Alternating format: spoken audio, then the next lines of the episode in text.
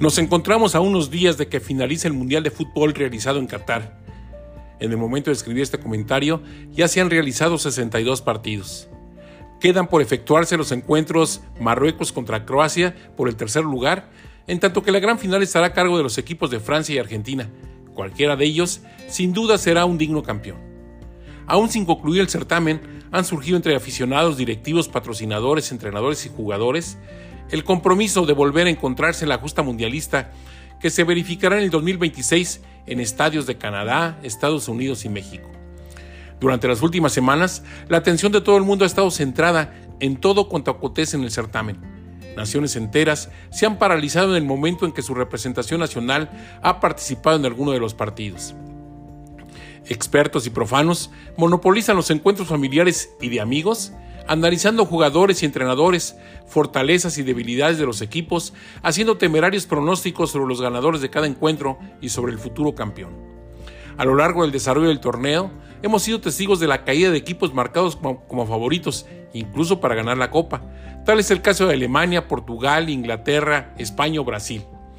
Algunos, algunos afirman que por obsoletos, otros señalan que fueron soberbios y sufrieron la derrota a cargo de equipos como Japón, Croacia o Marruecos, considerados como el caballo negro del, certamen.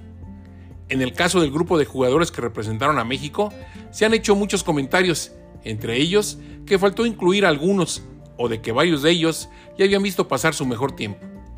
Mención especial merece el técnico argentino Gerardo Martino, ya que con la antelación se había ganado a pulso el repudio de gran parte de la afición por los mediocres resultados obtenidos durante el 2021 y en especial durante el 2022. Jamás logró dotar a la selección de un estilo de juego, siempre improvisando y aferrado al llamado de sus incondicionales, aunque en la cancha no justificaran el formar parte del representativo nacional. La realidad es que los jugadores y el Tata solo son la cara visible de los responsables de este mediocre resultado ya que la pobre calidad de los federativos y dueños de los equipos, a quien solo les interesa acumular dinero, ha sido fundamental en este nuevo y rotundo fracaso.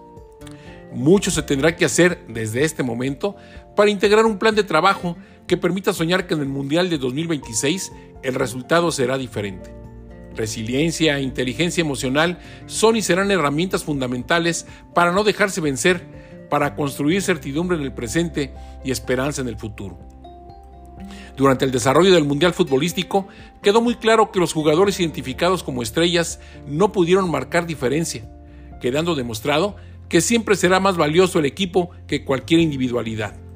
Algunos pudieran cuestionar esta afirmación al considerar que el argentino Lionel Messi es el ingrediente principal para que, para que el equipo de Argentina dispute la final del torneo, pero la realidad es que la actuación de Messi ha tenido claros oscuros e intermitencia teniendo que surgir la fuerza y estructura que le dan al equipo sudamericano su calidad de favorito.